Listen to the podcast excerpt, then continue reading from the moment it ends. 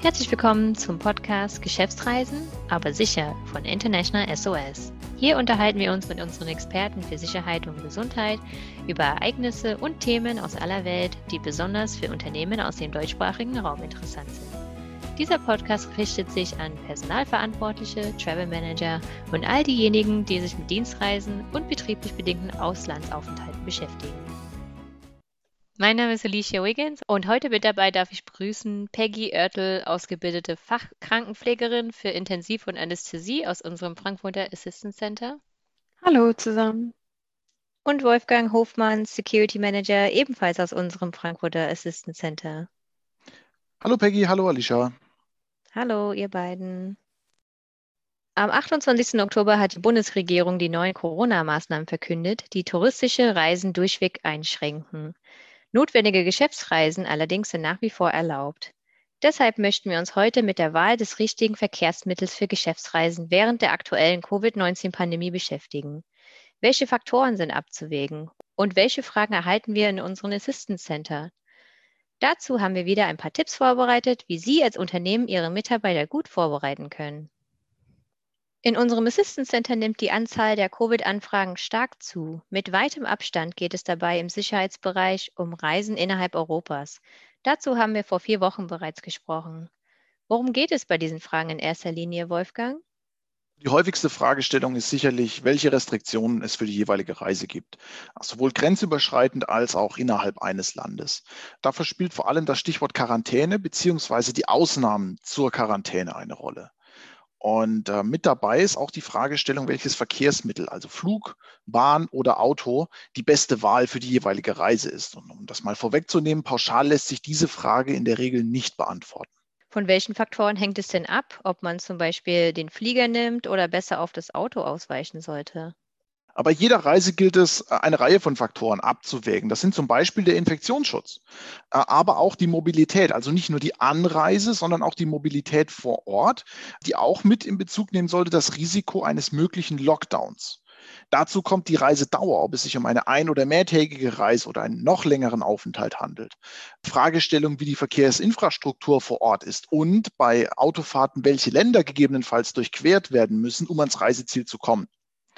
Und zu guter Letzt muss beachtet werden, möglicherweise kann ein Aufenthalt in einem Transitland Auswirkungen auf die Quarantänebestimmungen im Zielland haben. Es ist zum Beispiel bei Reisen nach Großbritannien so, Transits in den Niederlanden lösen, sofern man keine Ausnahmegenehmigung hat, eine Quarantäne in Großbritannien aus. Hm, dann schauen wir uns doch diese Faktoren mal genauer an.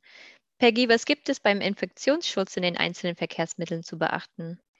Also fangen wir mal mit dem Auto an. Wenn man ja nur die Infektionsgefahr betrachtet ähm, und man alleine reist im Auto, besteht natürlich hier das geringste Risiko, sich anzustecken, abgesehen mal von Zwischenstopps, die man auf seiner Reise dann natürlich einlegen muss. Wenn man Begleitung im Auto hat, ist der Personenkreis, mit dem man reist, auch sehr eingeschränkt und das Risiko lässt sich damit gut eingrenzen. Ja, allerdings können hier auch andere Faktoren zum Risiko werden, allen voran Verkehrsunfälle, speziell wenn man längere Strecken alleine zu bewältigen hat. Genau, deshalb sollten wir auch einen Blick auf alternative Verkehrsmittel richten. Bei Flugreisen machen ja die Airlines klare Vorgaben bezüglich einer Maskenpflicht und das Ein- und Aussteigen erfolgt in, in Gruppen, um den engen Kontakt zu anderen Passagieren zu reduzieren. Ähm, Austrian Airlines zum Beispiel erprobt seit kurzem den Einsatz von Corona-Schnelltests auf dem Flug von Wien nach Berlin. Hier wird es sicherlich bald weitere Entwicklungen und Ankündigungen dahingehend geben. Außerdem werden in Flugzeugen diese sogenannten HEPA-Filter verwendet die normalerweise Partikel und damit auch Viren, Bakterien und Aerosole aus der Luft filtern. Allerdings gibt es hierzu unterschiedliche Aussagen von Fluggesellschaften und Experten, ob die Art, wie diese Filter im Flugzeug eingesetzt werden, tatsächlich so effektiv ist.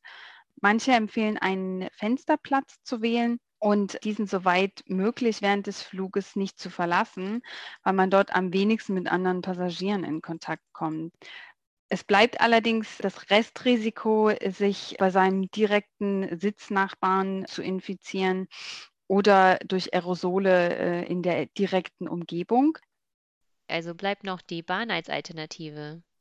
Genau. Ähm, die Deutsche Bahn fährt zwar nicht mit diesen HEPA-Filtern, so wie sie in den Flugzeugen verbaut sind. Dort wird jedoch kontinuierlich Frischluft zugeführt und es findet somit ein Austausch der Luft statt. Deshalb weisen Bahnreisen auch kein signifikant höheres Risiko für eine Infektion auf. Natürlich bleibt auch hier das Restrisiko durch direkte Sitznachbarn ähm, oder Menschen in der Umgebung bestehen. Die Deutsche Bahn hat in Zusammenhang mit der Charité in Berlin eine interessante Studie durchgeführt, die im Detail auf der Internetseite der Bahn nachzulesen ist. Aber zusammengefasst besagt die Studie, dass es bei Zugbegleitern, die ja für gewöhnlich eine signifikant längere Aufenthaltsdauer in Zügen haben als die Reisenden, es keine Hinweise auf eine erhöhte Rate an SARS-CoV-2-Antikörpern gibt.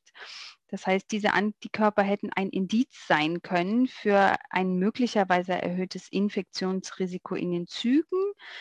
Jedoch laut dem DB Personenverkehrsvorstand wirken die Hygiene- und Schutzmaßnahmen, die Bund, Länder und die DB gemeinsam hier ergriffen haben. Mhm, okay. Wolfgang, welche Kriterien spielen denn bei der Mobilität eine Rolle? Ah, die Reiseplanung in Gänze. Im Sommer haben wir den Trend gesehen, Reisen unbedingt mit dem Auto durchzuführen. Hier war das Rational, die Ansteckung in Flugzeugen äh, absolut verhindern zu wollen und das, was wir besprochen haben, nämlich allein im Auto zu reisen, das Infektionsrisiko so gering wie möglich zu halten. Und dabei wurden Reisenden dann teilweise Strecken von mehr als 1500 Kilometern einfach zugemutet in einer Zeit, in der Übernachtungen in den Transitländern, also diese Länder, die man durchqueren musste, um ans Ziel anzukommen, weitestgehend untersagt waren. Und da muss man dann schon überlegen, ob es nicht sinnvoller gewesen wäre zu fliegen oder ob es dann auch in Zukunft sinnvoller wäre, für diese Reisen auf das Flugzeug umzusteigen. Dem Reisenden kann man ja dann vor Ort einen, ein Fahrzeug zur Verfügung stellen durch eine Mietwagenfirma oder gegebenenfalls den Kunden oder den Partner vor Ort. Zugegebenermaßen, das Flugangebot ist noch etwas eingeschränkt. Wir sind noch nicht wieder dort, wo wir prä-Covid waren. Es ist aber schon graduell besser geworden der wesentliche Punkt bei allem, es sollte eine ganzheitliche Betrachtung aller Risiken durchgeführt werden und nicht versucht werden, eines der Risiken maximal zu minimieren. Mhm. Hast du ein konkretes Beispiel? Wir haben ein Beispiel, das ist eigentlich ein recht krasser Fall gewesen. Im März, als die Grenzschließungen losgingen, als noch viele Urlauber oder auch Geschäftsreisende in den jeweiligen Reiseländern waren und es dann zu Schließungen und Lockdowns kam, da wollte ein deutscher Staatsbürger mit dem Auto von Bulgarien über Serbien dann weiter Richtung Deutschland fahren. Die bulgarischen Grenzschützer haben den Mann ausreisen lassen, selbstverständlich. Es gab keine, keinen Hinderungsgrund, das nicht zu tun. Er durfte allerdings nicht in Serbien einreisen, denn er war deutscher Staatsbürger und die Grenze nach Serbien war geschlossen. Der einzige Weg war zurück nach Bulgarien. Da kam er ja gerade vor fünf Minuten her. Die bulgarischen Grenzschützer haben diesen Mann nicht reingelassen, denn er ist kein bulgarischer Staatsbürger und die Grenze Bulgariens war für einreisende Personen geschlossen. Die Person befand sich dann also etwa acht Stunden im Niemandsland zwischen den beiden Ländern. Es bedurfte die Intervention der deutschen Botschaft in Bulgarien, um diese Person aus dieser Lage zu befreien. Wenn es um die Reisedauer geht, dann kommt natürlich auch die Unterkunft mit ins Spiel. Was gibt es hierbei zu beachten? Prinzipiell haben die Hotels ja auch gute Hygienekonzepte ausgearbeitet. Einige durften wir dabei sogar unterstützen. Von Übernachtungen mit fremden Menschen in Mehrbettzimmern wie in Hostels sollte man natürlich absehen, aber das spielt ja bei Geschäftsreisen auch üblicherweise keine Rolle, sondern trifft eher auf Backpacker zu in Privatreisen. Ansonsten ähm, sollten die allgemeinen Hygieneregeln beachtet werden, sprich Hände waschen oder desinfizieren, Abstand halten und die Alltagsmaske tragen. Wenn es im Hotel ein Buffet gibt, kann man sich ja als Alternative das Essen aufs Zimmer liefern lassen lassen. Aber in Hotels ist die Buffet-Auswahl aktuell auch sehr eingeschränkt. Ja, da muss ich äh, Peggy generell zustimmen. Gerade was die Hygienekonzepte angeht, große internationale Ketten, die, die wir von International SOS für internationale Dienstreisen häufig empfehlen, weil die Sicherheitsstandards in vielen Regionen einfach passend sind, um das Sicherheitsrisiko zu mitigieren. Diese Ketten haben sich auf Covid-19 eingestellt und in Hygienekonzepte und in verstärkte Reinigung investiert. Es kann auch hier hilfreich sein, den Kunden bzw. den Partner vor Ort bei der Wahl einer passenden Unterkunft einzubinden. Ja, vielen Dank. Das waren ein paar gute Denkanstöße. Das Unternehmen und der Reisende sollten also eine ganze Reihe von Faktoren abwägen bei der Wahl des Verkehrsmittels. Wie können Unternehmen ihre Reisenden bestmöglich vorbereiten? Peggy, möchtest du anfangen? Ja, gerne. Ähm, da gibt es ein paar einfache Maßnahmen. Zum Beispiel, wenn jemand regelmäßig Medikamente einnimmt, sollte man ähm, Medikamente nicht für die Reisedauer mitnehmen, sondern auch mehr Medikamente einpacken, um einen Puffer einzuplanen. Das heißt, sollte man unverschuldet in Quarantäne müssen oder hat man sich tatsächlich infiziert und man muss in Quarantäne, läuft man nicht Gefahr, dass einem die Medikamente, die man dringlich braucht, ausgehen. Es macht zudem Sinn, das Rezept bzw. eine Kopie ähm, über die Medikamente, die man benötigt, mitzuführen. In Deutschland mag das in den meisten Fällen nicht nötig sein, aber gerade im Ausland ist es doch sehr hilfreich, wenn man das Rezept bei sich führt. Manche Wirkstoffe in Medikamenten sind im Ausland nicht erlaubt. Hier empfehlen wir unseren Kunden immer anzurufen, damit wir alternative Wege finden können. Weiterhin gehören natürlich auch ausreichend Masken, Desinfektionsmittel und Hygienetücher ins Gepäck. Informieren Sie sich im Vorfeld über die lokalen Corona-Maßnahmen und Regeln im Zielgebiet. Denken Sie auch an alle anderen Reisedokumente und haben Sie eine Kopie hinterlegt, sodass Sie auch unterwegs darauf zugreifen können, ganz besonders, falls es notwendig ist, den beruflichen Aspekt einer Reise darzulegen, also Kundenauftrag, Letter of Invitation, jeglicher Nachweis, dass es sich um eine Dienstreise handelt. Und wenn Sie mit dem Auto unterwegs sein sollten, machen Sie sich bitte mit den lokalen Verkehrsvorschriften vertraut. Insbesondere dann, wenn Sie zu Hause nie oder sehr selten Auto fahren. Ähm, gerade dann empfehlen wir nicht, dass Sie in einem fremden Land damit anfangen. Insbesondere dann, wenn die Fahrkultur möglicherweise deutlich von der deutschen Straßenmentalität abweicht.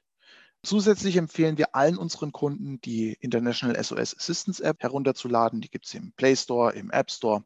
Damit sind Sie unterwegs über Änderungen informiert, sei es bei medizinischen Themen, logistischen Themen, Sicherheitsthemen und hat auch den Vorteil, in der App ist die Telefonnummer des Frankfurter Assistance Centers hinterlegt. Trotzdem empfehlen wir diese grundsätzlich in Ihr Telefon einzuspeichern, dann haben Sie sie griffparat, wenn Sie uns telefonisch erreichen müssen. Super, vielen Dank für diese Tipps. Weitere Tipps, wie Sie Ihre Mitarbeiter auf notwendige Geschäftsreisen vorbereiten können, haben wir auch in der Broschüre COVID-19 and Global Security Implications für Sie zusammengefasst. Sie finden das White Paper unter www.internationalsos.de direkt auf der Startseite zum Download. International SOS betreut Unternehmen und deren Mitarbeiter weltweit, darunter auch zahlreiche Unternehmen aus dem deutschsprachigen Raum, vom DAX 30 bis hin zum Mittelstand. Dabei macht es keinen Unterschied, ob es sich um Dienstreisende, Expats oder lokale Mitarbeiter handelt. Unsere Experten für Medizin und Sicherheit sind rund um die Uhr erreichbar, sei es online, telefonisch oder vor Ort. Welche Trends konnten wir denn in den letzten zwei Wochen beobachten? Also was im Moment ganz stark boomt, sind Anfragen zu den geplanten Änderungen der Einreiserestriktionen nach Deutschland. Die sollen ja jetzt am 8. November kommen. Die wurden zweimal verschoben, sollten am 1. Oktober beziehungsweise am 15. Oktober eingeführt werden, wurden jeweils verschoben. Jetzt ist der 8. November interessant. Das ist vor allem für diejenigen, die aus einem Risikogebiet nach Deutschland zurückkehren, interessant, denn es steht im Raum, dass es eine verpflichtende Quarantäne von fünf Tagen geben soll, die erst am fünften Tag durch eine Testung frühzeitig beendet werden kann. Das Top-Thema bei den medizinischen Anfragen bei Covid-19 bleibt, wie kann ich mich testen lassen? Wo gibt es Testzentren? Gerade in Osteuropa oder abseits der großen Städte kann das manchmal sehr herausfordernd sein. Das hat sich eigentlich in den letzten drei, vier Wochen nicht verändert. Und auch die Sorge der Unternehmen, ob Mitarbeiter, falls notwendig, evakuiert werden können, bleibt bestehen. Super, vielen Dank, Peggy und Wolfgang. Vielen Dank, Alicia. Vielen Dank euch beiden. Schönen Tag. Wenn Sie Mitarbeiter haben, die international unterwegs sind oder vielleicht auch selbst dienstlich reisen und dieser Themenkreis für Sie relevant ist, dann freuen wir uns, wenn Sie auch beim nächsten Mal mit dabei sind.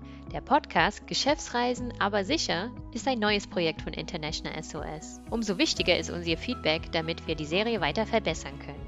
Weitere Informationen, Publikationen zum Download und Sicherheitsberichte finden Sie unter www.internationalsos.de. Vielen Dank fürs Zuhören und bleiben Sie sicher.